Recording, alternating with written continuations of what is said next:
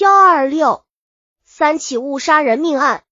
大清律中有关误伤致死人命案件的条文比较笼统，规定的并不严密，致使各地在审理这方面的案子时很难找到合适的条文，而例又太繁杂，很难准确对号入座。因此，各地在审判此类案子时出入就往往很大。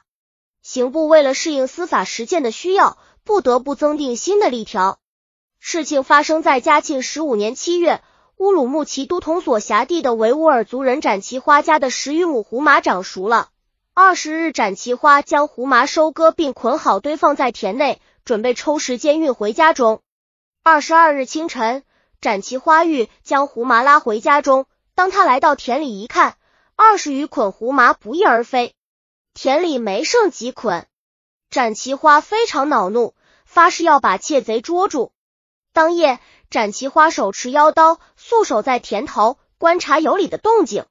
半夜过去了，田单并无动静，展其花也感到困倦。不久，展其花听到田里有动静，他抬头往响动处望去，黑暗中二人朝堆放胡麻的地方走去。展其花认为该人必是偷胡麻之窃贼，他欲起身前去捉贼，又怕贼犯拒捕，万一跑了，岂不白费气力？想到此，展其花提起刀朝人影摸去，在离人影还有七八米的时候，展其花纵身跃出，提起屠刀向那人砍去，一刀正砍在那人左后腿。只听那人“啊呀”一声倒地，口中高喊救命。展其花将其起，询问为何至此，是否前来偷胡麻。那人自称叫朱毅，因自家牛走失，前来找牛。想不到被人砍了一刀。朱毅回家后，家人一边给朱毅治病，一边上报官府。朱毅流血过多，刀口又感染，十余日后便死去了。乌鲁木齐都统审处此案时，发现，在当时的律令中，疑是贼犯误杀平民，并无此专条。按报刑部，刑部初议，欲按嘉庆八年民人李耀误杀人命案例治罪。但该案与此案情节不尽相同。李耀误杀人命的案情是这样的：嘉庆八年某日，为人二十里到乌鲁木齐卖柴，回家时已是半夜。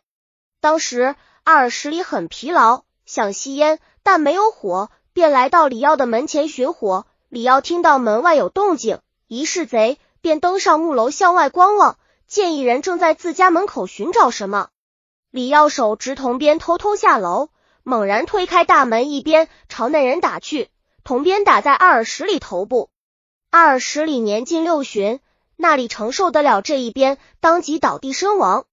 当时的乌鲁本齐都统将李耀按斗杀罪量减，处流刑。刑部认为李耀上房望时，二十里尚在门外，二十里毫无防备，李仪意味喝问，即突然闯出，用铜鞭打中二十里，情节殊凶暴。应判为绞后。比较两案可以看出，两案情节不完全相同。展其花因先被人偷窃，次夜复见有人走进麻堆，疑是贼，尚属有因，只是虑其身进拒捕，才突然遇伤朱毅，致使被害人毙命。因此不能套用二十单毙命案例来量刑。刑部文查阅了乾隆五十五年江苏农民刘玉误杀人命一案。该案情节与展其花案相近。刘玉家的房后是菜园，菜园临近大路。刘宝家菜园的蔬菜被人偷窃，刘玉与其姑母顾刘氏商量夜间捉贼。夜半，顾刘氏闻屋后狗叫，料系贼来窃菜，让刘玉前去抓贼。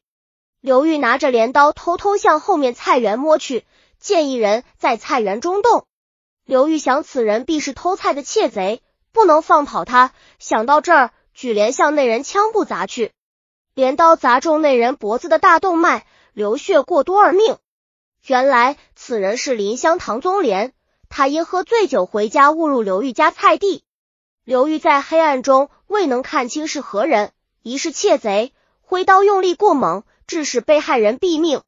江苏府以刘玉一斗杀罪量减，判流刑。当时的刑部复准。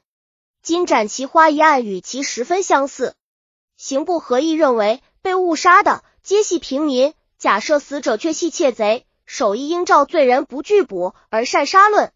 以上三案中，凶手皆以为被害人是窃贼而将其误杀，若量刑时还予以减刑，则无辜平民反不如不拒捕之罪犯，于情于理实属不通。故刑部断斩其花一案以斗殴杀人律判斩其花绞监后，并复告各省，嗣后凡疑是窃贼而误杀平民者，均照此例办理。南山剧刑案汇览编写。本集已经播放完了，喜欢的话记得订阅专辑，关注主播主页，更多作品在等你哦。